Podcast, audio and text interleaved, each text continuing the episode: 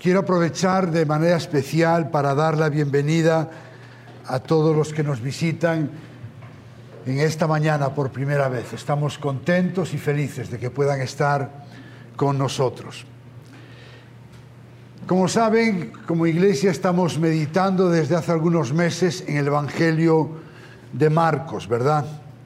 Y antes de eh, meditar en el pasaje en el cual vamos a estar predicando en esta mañana, quisiera de forma breve pues recordar eh, algo que estuvimos hablando la semana pasada.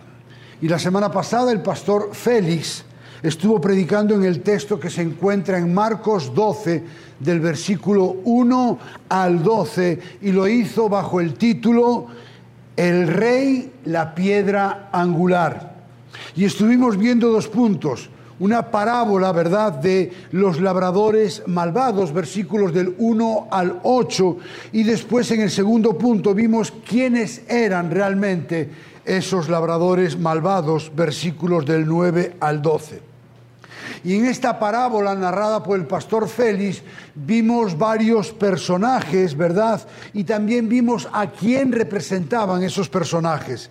Estaba Dios, que era el dueño de la viña, ¿verdad? El terrateniente a cargo de la viña o el terreno. Estaba la viña o el terreno que era el pueblo de Israel. Y de hecho en Isaías 5 Dios se refiere a su pueblo como la viña estaban los labradores, que eran los líderes religiosos que llevaban lamentablemente al pueblo a vivir de espaldas a Dios. También estaban los siervos que eran los profetas enviados por Dios, que habían sido enviados para advertir al pueblo de que lo que los líderes religiosos decían y hacían era contrario a Dios. Y por último vimos al Hijo amado que representaba a Jesús, el Hijo de Dios. Y decía el pastor Félix que esta parábola de Jesús estaba presentando tres ángulos sobre Dios que son importantes y que no debemos pasar por alto. Número uno, Dios espera fruto de los suyos. Escuche bien, Dios espera fruto de los suyos. En segundo lugar, Dios es paciente. Y por último, Dios pasará juicio. Y concluyó el pastor Félix diciendo que el que Cristo sea la piedra angular es una buena noticia para los cristianos. No importa lo que suceda alrededor nuestro, la persecución, la burla, la dificultad, las estrecheces, las enfermedades, las pérdidas, en fin, lo que suceda en este lado de la eternidad. El Padre envió a su Hijo y nos ha asegurado que Él sostiene todas las cosas, que en Él estamos seguros y que Él ha vencido y por eso podemos cantar, Él nos sostendrá. Y hoy vamos a estar meditando en la porción que se encuentra en el Evangelio de Marcos capítulo 12, versículos del 13 al 17. Así que le invito a que vaya a su Biblia en el Evangelio de Marcos capítulo 12, versículos del 13 al 17. Y dice así la palabra del Señor. ¿Lo tenemos? Marcos capítulo 12, versículos del 13 al 17. Dice la palabra del Señor, pero enviaron a algunos de los fariseos y de los herodianos para sorprender a Jesús en alguna palabra. Cuando ellos llegaron le dijeron, Maestro, sabemos que eres veraz y que no buscas el favor de nadie, porque eres imparcial y enseñas el camino de Dios con verdad. Y le preguntaron, ¿es lícito pagar impuesto al César o no? ¿Pagaremos o no pagaremos? Pero él, dándose cuenta de su hipocresía, les preguntó, ¿por qué me están poniendo a prueba? Traigan un denario para verlo. Se lo trajeron Y él les dijo, ¿de quién es esta imagen y la inscripción? De César, le contestaron. Entonces Jesús les dijo, den a César lo que es de César y a Dios lo que es de Dios. Y se maravillaban de él. Vamos a orar. Padre amado, hemos adorado tu nombre, hemos proclamado tu grandeza, tu majestad. Y ahora, Señor, queremos acercarnos a tu mesa para recibir el alimento de tu palabra. Señor, que cada uno de nosotros podamos abrir nuestros oídos espirituales para poder recibir tu palabra con humildad, con mansedumbre.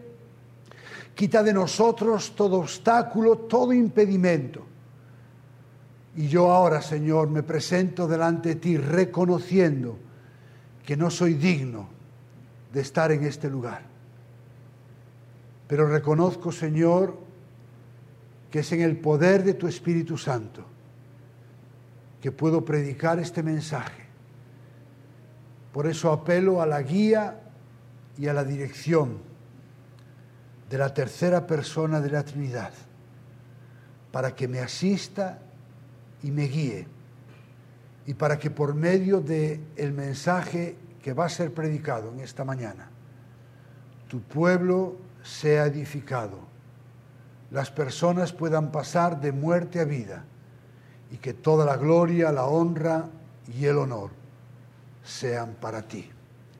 Y todo esto te lo pedimos en el nombre que sobre todo nombre, en el nombre de Jesús. Amén. En esta mañana vamos a estar viendo dos puntos. El primero de ellos vamos a estar hablando acerca de la hipocresía de los religiosos, versículos del 13 al 15, primera parte, y la segunda parte, el segundo punto, va a ser la respuesta de Jesús a esos religiosos. En cuanto a la hipocresía de los religiosos, en las últimas semanas hemos visto cómo los ataques de, Jesús, de los religiosos a Jesús se han ido intensificando. Se va acercando ese momento en el cual Jesús va a dar su vida en sacrificio por los pecadores, así que los religiosos empiezan a intensificar esos ataques. Hace unas semanas en Marcos 11, 18 leímos cómo los principales sacerdotes y los escribas buscaban, escuche bien, destruir a Jesús. Y la semana pasada leímos que los líderes religiosos procuraban prender a Jesús, pero dice Marcos que temían a la multitud porque comprendieron que contra ellos había hablado la parábola. La semana pasada, la parábola de los labradores malvados era en referencia a esos religiosos. Y en este día vamos a ver una vez más un ataque a Jesús, pero escuche bien, a diferencia de los anteriores, este ataque tiene unas características especiales que nos permite ver de una manera clara, como no habíamos visto antes, la hipocresía de estos religiosos, pero no solamente la hipocresía, sino también la cobardía. Lo primero que llama la atención es que Marcos empieza esta porción diciendo, pero enviaron. No dice quiénes fueron los que enviaron, pero nos lo podemos imaginar. Las semanas pasadas vimos como los principales sacerdotes, los escribas y los ancianos, es decir, el Sanedrín, habían hecho el acercamiento a Jesús con el único propósito de destruirle. Y como no pudieron conseguir su objetivo y fueron claramente dejados en evidencia por Jesús, entonces decidieron cambiar su estrategia. Lo habían intentado de diferente manera y seguramente llegaron a la conclusión, no podemos con él, lo hemos intentado, le hemos atacado por la derecha, por la izquierda, no podemos con él. Necesitamos cambiar la estrategia.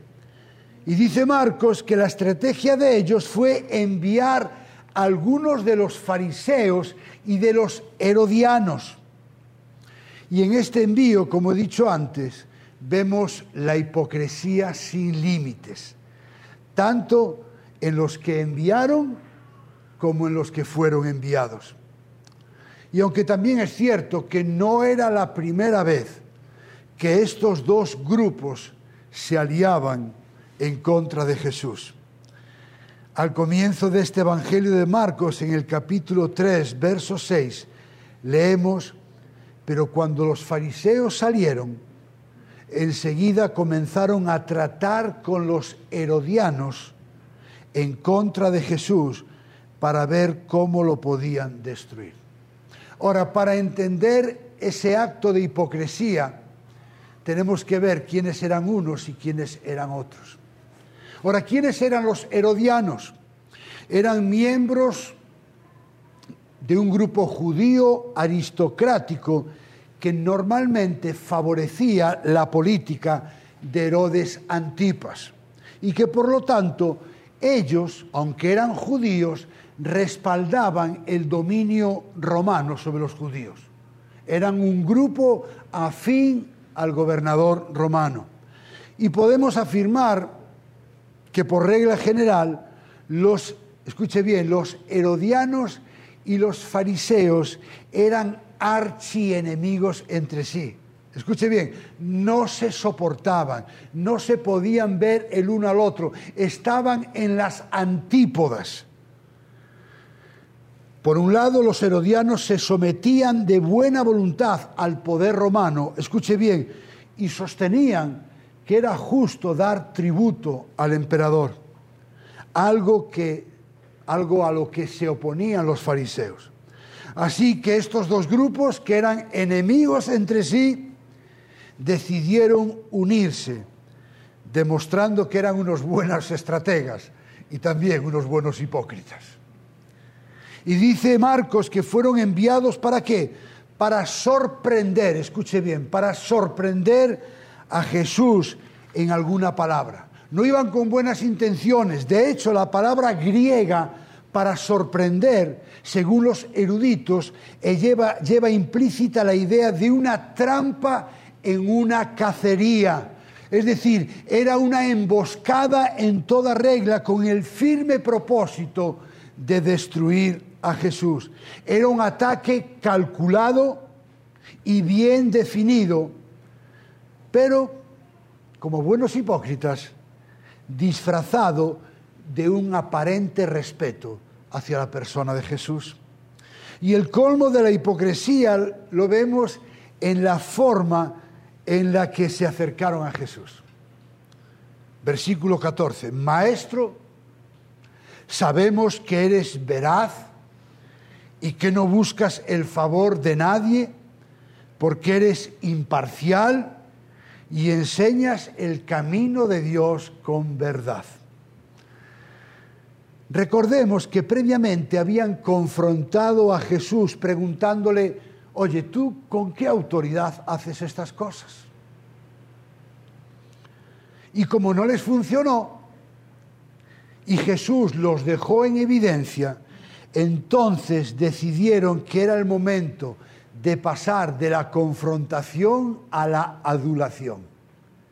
Descubrieron que confrontando a Jesús no iban a solucionar nada, así que dijeron, bueno, pues vamos a adularlo, vamos a piropearlo. ¿Y qué le dijeron? Maestro, eres veraz no buscas el favor de nadie, eres imparcial, enseñas el camino de Dios con verdad. Es decir, todo lo que dijeron a Jesús era cierto. El problema no es lo que le estaban diciendo a Jesús, el problema es que ni ellos mismos se lo creían. Le estaban dorando la píldora, como decimos en España le estaban masajeando a ver si él así se ablandaba. Así que después de todos estos halagos, pasan a la acción, soltando la bomba con la que querían destruir a Jesús.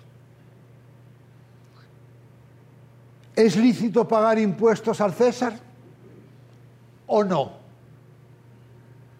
¿Pagaremos o no pagaremos? Recordemos una vez más quiénes le estaban haciendo esta pregunta.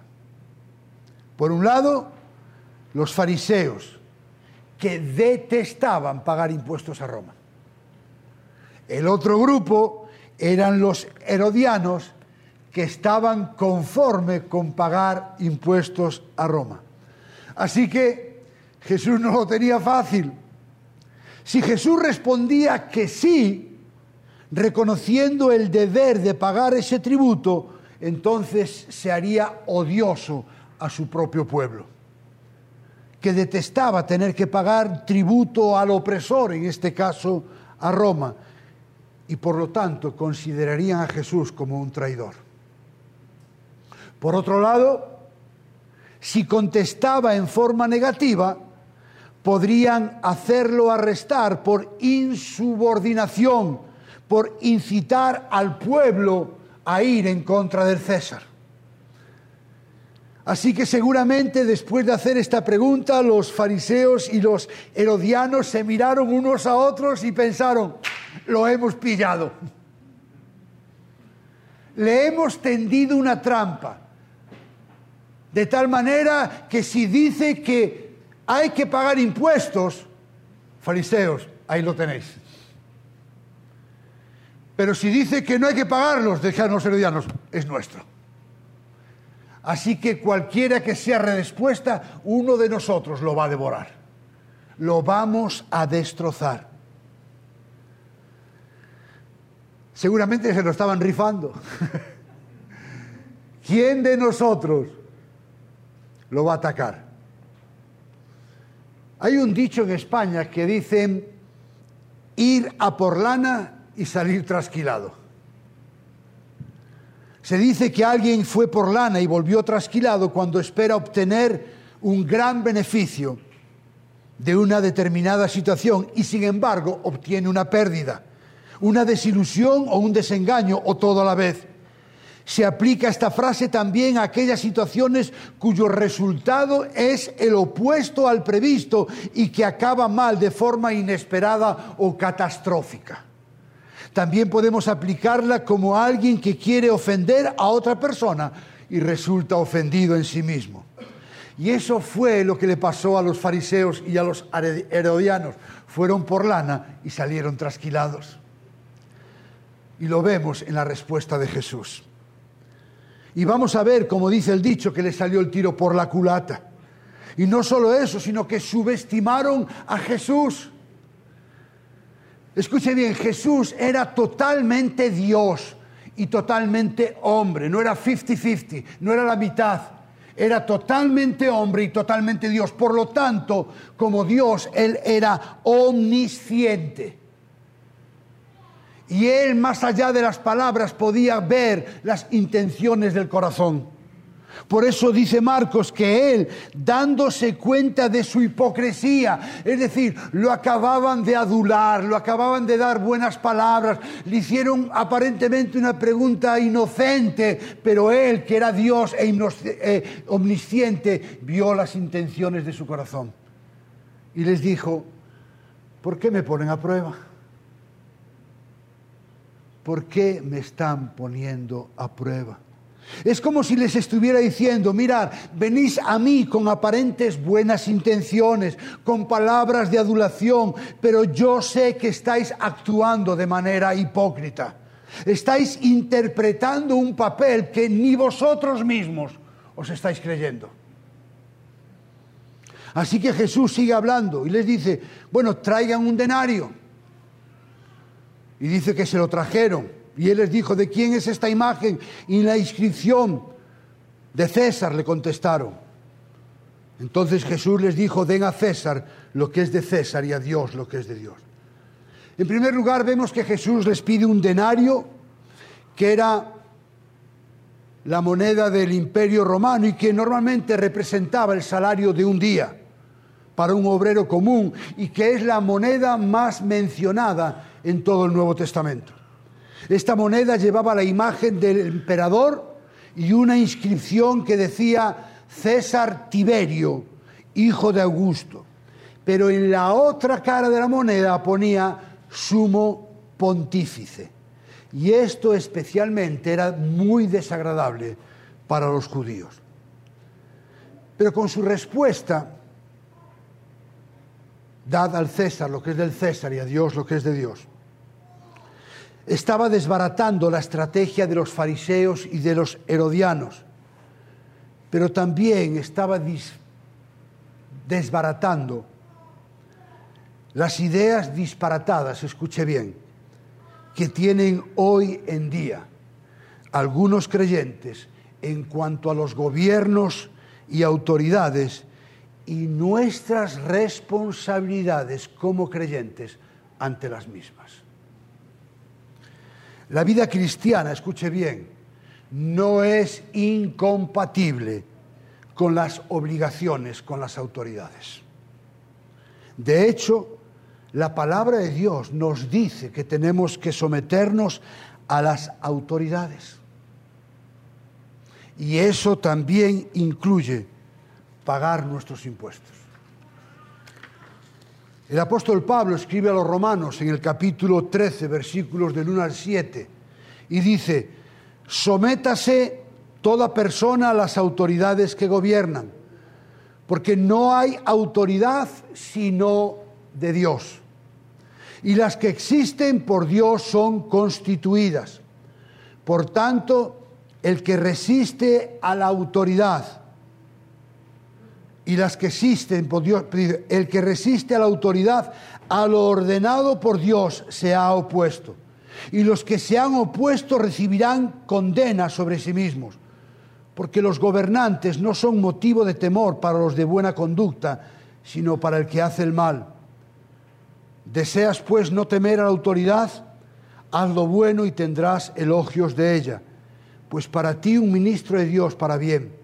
Pero si haces lo malo, teme, porque no en vano lleva la espada, pues es ministro de Dios, un vengador que castiga al que practica lo malo.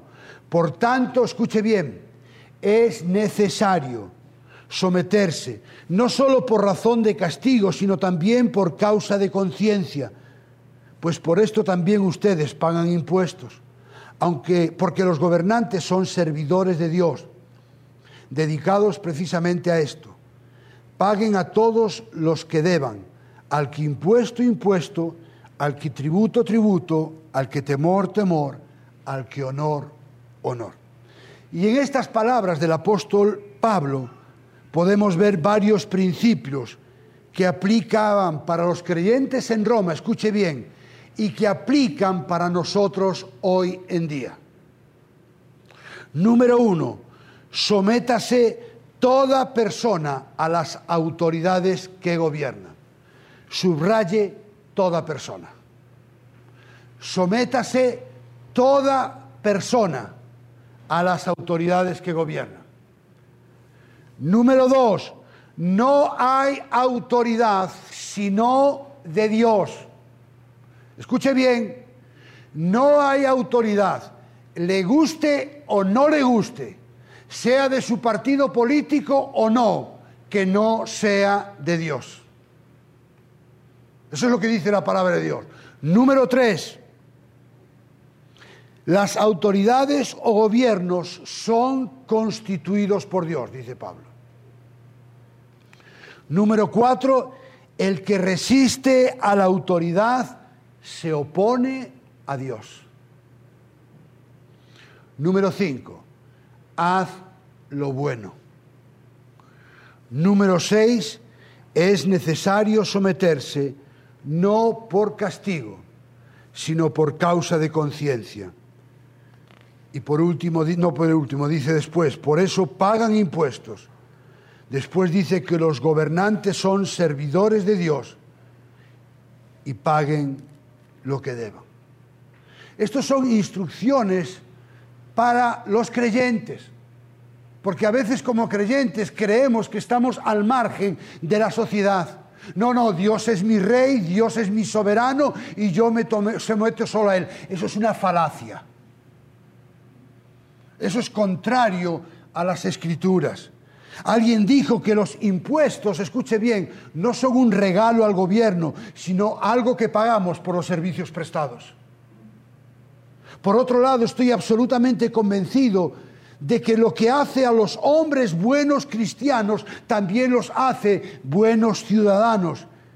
Y que, como dije anteriormente, el deber para con Dios y la obligación para con el Estado no son incompatibles. Tenemos deuda con ambos y es evidente que es posible ser un buen cristiano y ser al mismo tiempo un ciudadano leal. El verdadero cristianismo no pretende interferir con la obediencia del hombre al poder civil, que recuerde, es puesto por Dios. Ahora, seguramente usted se está preguntando, ¿no hay límites? ¿No hay límite en nuestras obligaciones a las autoridades? ¿Tenemos que obedecer sí o sí a las autoridades? Quisiera contestar a esta pregunta con una cita de un autor que dijo lo siguiente. La moneda del denario tenía la imagen del César y por consiguiente pertenecía al César. El ser humano tiene la imagen de Dios. Dios le creó a su propia imagen. Génesis 1.23. Y por lo tanto le pertenece a Dios.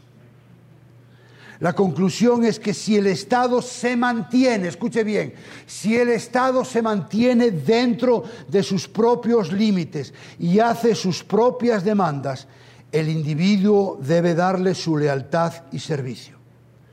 Pero en último análisis, tanto el Estado como el individuo, escuche bien, tanto el Estado como el individuo le pertenecen a Dios. Y por tanto, si sus demandas están en conflicto, la lealtad a Dios ocupa el primer lugar. Si están en conflicto, la lealtad a Dios ocupa el primer lugar. Y si la ley de un país y la ley de Dios entran en conflicto, sin duda alguna, el camino es claro obedecer a Dios antes que a los hombres. Eso es lo que dice la palabra de Dios por medio del apóstol Pedro en Hechos 5:29. Casi concluyendo, un autor, Sibelius, cita un pasaje de Agustín de Hipona sobre los salmos como ilustración de lo que acabamos de compartir en esta mañana. Y dice, Julián, era un emperador incrédulo, era un apóstata, un hombre malo y un idólatra. Y sin embargo, los cristianos servían como soldados bajo aquel emperador incrédulo. Cuando la causa de Cristo estaba implicada, escuche bien, no reconocían a otro comandante que aquel que estaba en el cielo, Cristo. Cuando el emperador deseaba que adoraran a los ídolos o les quemaran incienso, ellos preferían honrar a Dios antes que Él, aunque eso les costara la vida. Pero cuando Él decía, preparaos para la batalla, marchad contra esa nación, ellos le obedecían. Diferenciaban entre su Señor eterno y su Señor terrenal y sin embargo se sometían a su Señor terrenal por amor a su Señor eterno.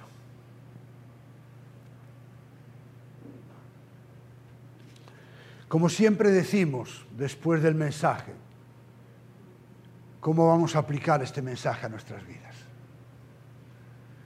Porque si no intentamos aplicarlo, no tiene sentido seríamos como oidores olvidadizos. Y la palabra de Dios nos dice y nos llama a ser hacedores de ella. Recordemos que los cielos y la tierra pasarán, pero su palabra permanece para siempre. lo que era palabra de Dios hace dos mil años es palabra de Dios hoy en día. Y yo, como muchos de ustedes saben, para aplicar el texto me encanta hacer preguntas. Y la primera pregunta es, ¿cuál está siendo nuestra actitud ante las autoridades? ¿Somos rebeldes sin causa? pero hemos escuchado que tenemos que someternos a las autoridades. La pregunta es, ¿cómo está siendo nuestra actitud hacia las autoridades? En segundo lugar, ¿está nuestro sometimiento a las autoridades supeditado al partido político que esté gobernando en ese momento? Ah, yo me someto porque son de mi partido.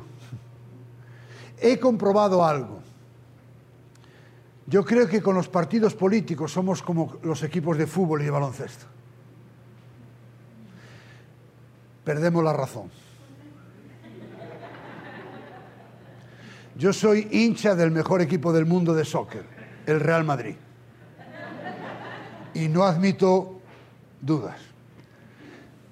¿Y sabe por qué me doy cuenta que soy un hincha? Que no importa que mi equipo juegue mal, siguen siendo los mejores. Y no importa que el rival juegue bien, para mí siguen siendo los peores.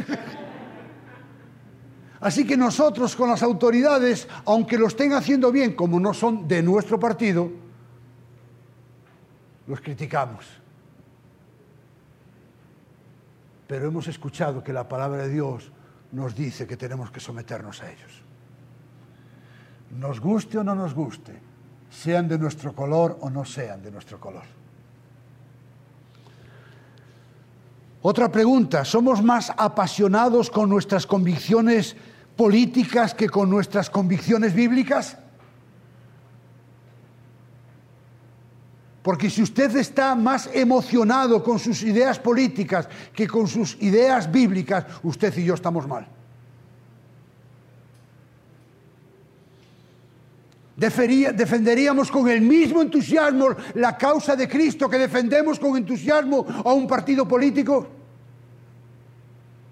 Porque si es así, estamos mal. Como creyentes en Cristo, la pregunta es, ¿estamos siendo ciudadanos ejemplares y cumpliendo con nuestras obligaciones? Porque mire, ¿Se acuerda cuando Pablo y Silas estaban en la cárcel? Después de haber sido azotado mucho. Mira lo que dice el texto. A medianoche se pusieron a cantar himnos al Señor. Y dice, y los presos los oían. Póngase en el lugar de uno de esos presos. Si yo fuera uno de esos presos, diría, pero ¿quién tiene que ser este Dios? Los acaban de azotar por su causa, por su culpa, y aún así se ponen a alabar a Dios. Resultado, viene el terremoto. Se abren las cadenas, se abren las puertas, el carcelero se va a matar porque había una ley romana que decía que cuando un preso salía, escapaba de la cárcel, la condena que había sobre ese preso recaería sobre el carcelero. Así que entre todos aquellos presos seguramente habría algún sentenciado a muerte. Así que el carcelero dijo, antes de que me maten, me mato. Y cuando se iba a clavar la espalda, Pablo dijo, no te hagas ningún mal. Y le dijo, porque todos estamos aquí. Yo nunca he estado en la cárcel, de visita solamente. Pero si yo estoy preso en una cárcel y se me abren los grilletes y los cepos y se me abren las puertas, yo no digo, mm, a ver quién viene. No, me escapo corriendo. Yo no espero, yo me voy. No te hagas ningún mal porque todos estamos aquí. ¿Saben por qué se quedaron todos? Porque se dieron cuenta que la verdadera libertad no estaba fuera, estaba dentro, en Cristo.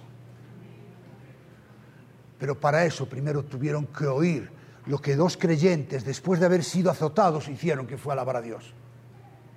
Escuche, cómo nosotros vivimos, los demás nos van a oír.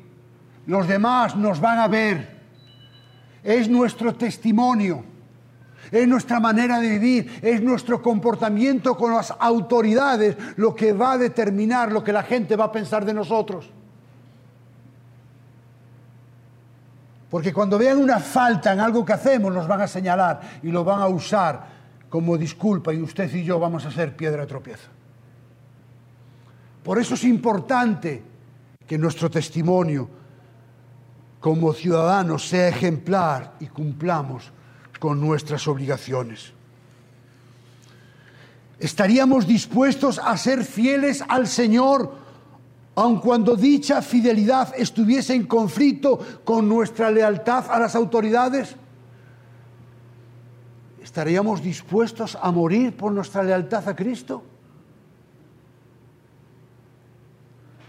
Usted y yo no estamos en esa disyuntiva, pero sabe que hay muchos creyentes que están siendo martirizados por ser fieles a Cristo. Qué fácil es ser cristiano en Puerto Rico, y en España, y en Estados Unidos. Y yo muchas veces me he hecho esta pregunta, ¿cómo sería mi fidelidad a Cristo si mi vida estuviera en juego? Tal cuán fiel sería a Dios si la vida de mi esposo, de mis hijos estuviera en peligro. ¿Sería igual de gozoso que lo soy aquí? Respuesta, no lo sé.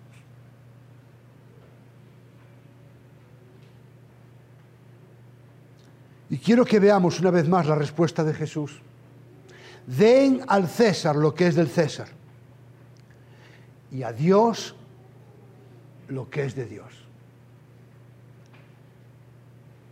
Y la pregunta que final es, ¿estamos dándole a Dios lo que es de Dios? Porque Jesús dijo, al César lo que es de César, cuidado, pero a Dios lo que es de Dios. La pregunta es, ¿le estamos dando a Dios lo que es de Él? Nuestro tiempo, nuestros dones, nuestros talentos, nuestros recursos económicos. Jesús dijo lo que es de Dios. ¿Y qué es de Dios? Todo lo que tenemos. Escuche bien, todo lo que tenemos, todo lo que somos le pertenece a Dios. Ah, yo me lo gané con el sudor de mi frente. Mentira. Te lo has ganado porque Dios te ha dado la salud para poder trabajar. Escuche, usted y yo no somos los dueños, somos los mayordomos. El dueño es Cristo. De hecho, Jesús también dijo, así que, pues, Cualquiera de vosotros que no renuncia a todo lo que posee no puede ser mi discípulo. Ah, Señor, todo es tuyo, pero esto no me lo toques. Esto me quedo yo con Él. Esto lo administro yo a mi manera. No, el que no está dispuesto a renunciar a todo lo que posee no puede ser un discípulo de Cristo. La pregunta es, ¿Estaríamos dispuestos a renunciar a eso? ¿Estaríamos dispuestos a renunciar a lo que Dios nos pidiera por la causa de Cristo? Porque si no estamos dispuestos, recuerden lo que dije hace algunas semanas, que una cosa es ser simpatizante y otra cosa es ser seguidor de Cristo. Y en las iglesias hay muchos simpatizantes pero no tantos seguidores. Porque el seguidor es aquel que está dispuesto a negarse a sí mismo, a tomar su cruz cada día y a seguirle. Pero si usted no es creyente, o usted está aquí o nos va a ver por las redes sociales, si usted no es creyente, aunque usted no sea creyente, quiero decirle algo, Dios tiene el derecho de propiedad sobre su vida, lo crea o no lo crea. En el principio Dios creó. Dios tiene el derecho de propiedad sobre su vida porque Dios le ha dado la vida. Y Dios es el que va a determinar los días que usted va a vivir en este mundo. Así que Dios le ha dado la vida. Pero una cosa es ser criaturas de Dios y otra bien distinta es ser hijos de Dios. Hay una idea generalizada que no sé de dónde salió, que dice, bueno, todos somos hijos de Dios. Está muy bien, pero no es verdad. Todos somos criaturas de Dios.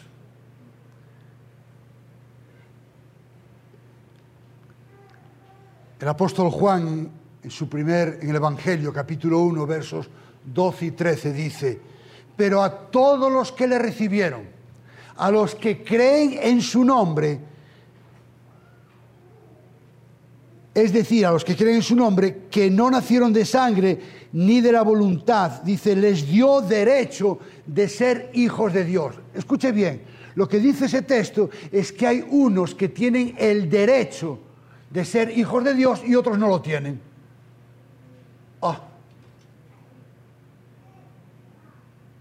¿Qué es lo que nos da el derecho o nos lo quita?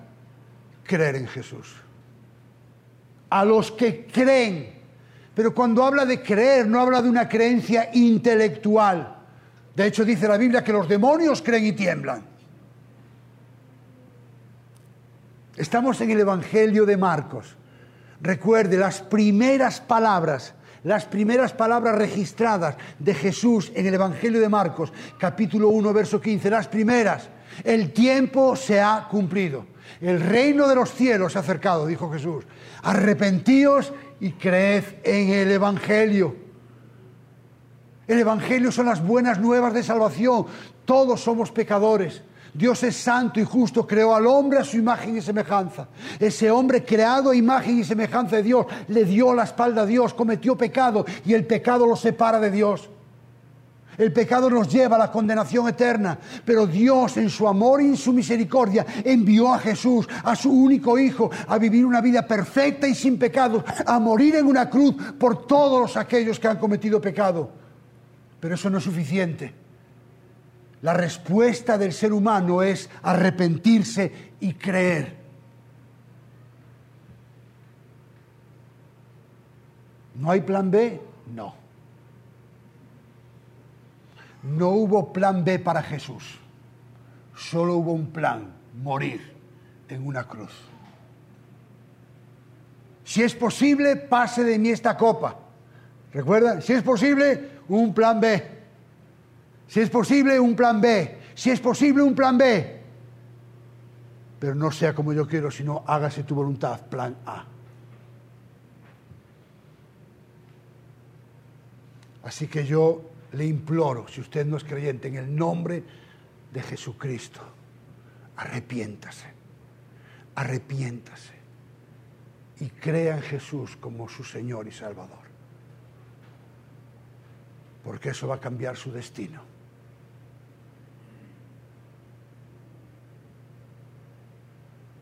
Eternidad con Dios o eternidad sin Dios. Vamos a orar. Padre amado,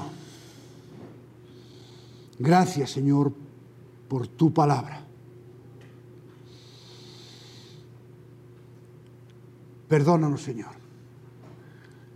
Perdónanos y como creyentes en ti hemos sido rebeldes a las autoridades. No nos hemos sometido a ellas y no hemos cumplido con nuestras obligaciones. Perdónanos, Señor. Y que podamos entender que toda autoridad ha sido puesta por ti. Que no someternos a ellas es no someternos a ti. Pero danos valentía para cuando esas dos autoridades estén en conflicto, nuestra fidelidad sea a ti en primer lugar. Sea cuales sean las consecuencias que tengamos que pagar por ello. Ayúdanos, Señor, a que nuestra fidelidad a ti esté en primer lugar. Perdónanos cuando hemos sido más entusiastas y más fieles a otras cosas, a otras personas, o a otros partidos políticos, a lo que sea, antes que a ti. Perdónanos, Señor, porque eso es idolatría. Y nosotros no queremos tener ídolos.